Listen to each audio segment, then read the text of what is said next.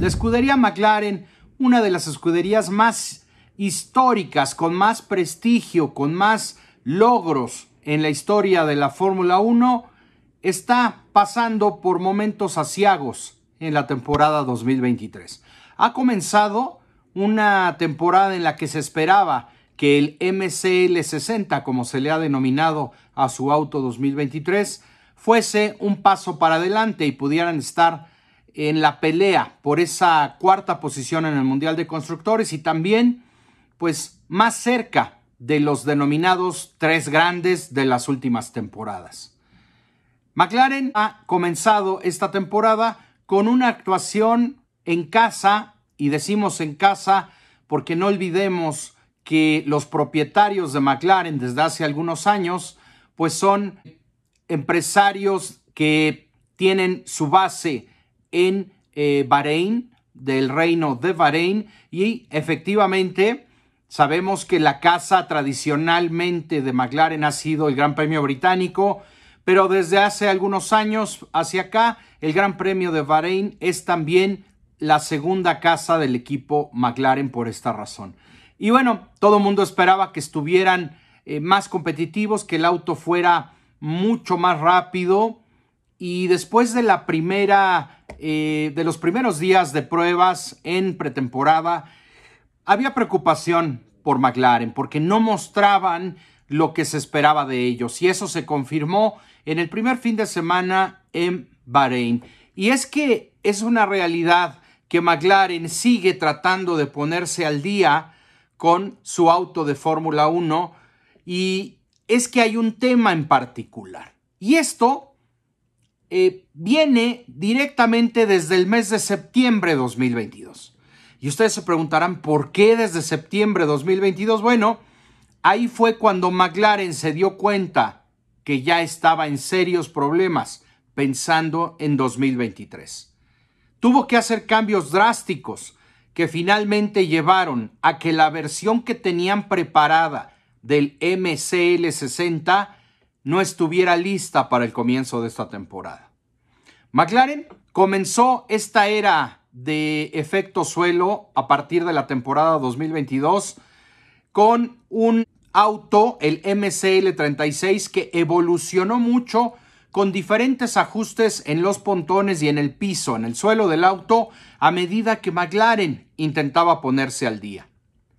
La comprensión aerodinámica mejorada finalmente condujo a un muy buen paquete aerodinámico en Singapur, en el Gran Premio eh, Nocturno en Singapur, en el mes de septiembre de 2022.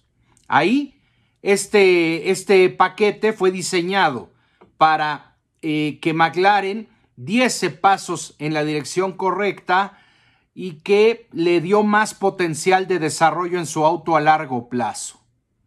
Pero McLaren, a pesar de que en ese momento había dado buenos pasos en su concepto aerodinámico, se dio cuenta que estaba en problemas. ¿Por qué? Por los bordes del suelo del auto.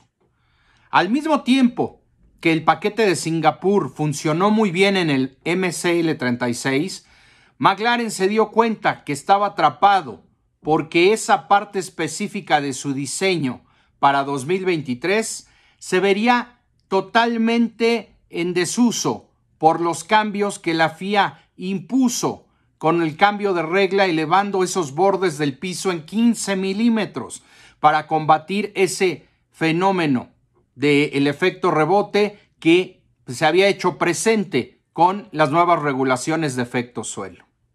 McLaren presionó fuerte para hacer ese cambio en la altura del piso de los autos para 2023. Pero a su vez reconoció y se dio cuenta que eh, había un problema para ellos con el piso del auto y la sensibilidad de estos. Esto significaría una pérdida muy grande en rendimiento con el diseño que habían planeado para 2023, el MCL 60. Y el tiempo, señores, el tiempo ya no lo tenían. El auto ya estaba diseñado para esos momentos. Lo que McLaren no esperaba era que ese diseño del borde del piso que ya tenían quedara incompatible con la nueva altura aumentada.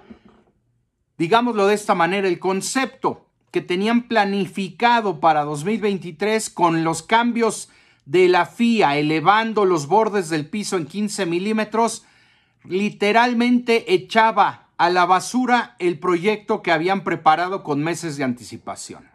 James Key habló y, reconoció que el problema es muy específico en esa área.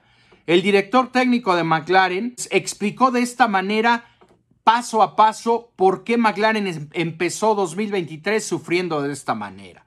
Y él contaba que cuando tomaron el paso con eh, la elevación del piso de 15 milímetros de acorde con las nuevas reglas, en realidad representó una pérdida mucho mayor de lo que ellos tenían previsto en cuanto a carga aerodinámica.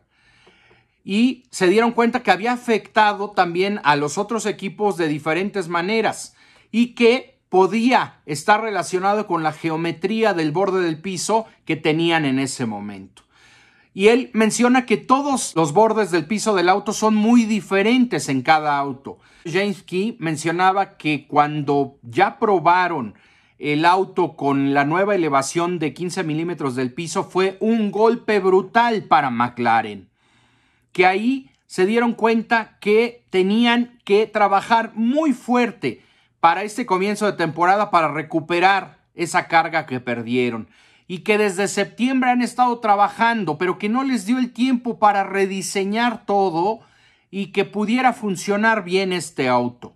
Que desde septiembre esta situación se viene presentando y por eso los rumores, por eso los rumores de que McLaren estaba en problemas surgidos previo a la pretemporada. Recuerdan que se habló que McLaren eh, aparentemente los resultados en el túnel de viento no eran los esperados. Claro, no eran los esperados por este problema. Esto, según James Key, generó un enfoque completamente renovado y eh, han estado con buenos resultados trabajando en el túnel de viento. Andrea Stella, el jefe del equipo, también mencionó que Mm, cuando McLaren comenzó a trabajar en la nueva ruta, encontraron ganancias en relación con ese diseño original. Pero cuando llegó el momento de decidir la especificación del auto en su lanzamiento y para la primera carrera, el piso revisado todavía no estaba listo. Hoy día mencionan que ya está funcionando muy bien en las simulaciones, pero necesitan más información y más desarrollo todavía para ponerlo en pista. Intentaron ponerlo para la primera carrera, pero consideraron que era una decisión eh, poco afortunada y hasta peligrosa. Así que este piso ya está funcionando mejor. Actualmente ya tienen una buena correlación entre los datos del simulador y de lo que están, han estado probando en eh, la pretemporada y en la primera carrera y están completamente seguros que va a funcionar.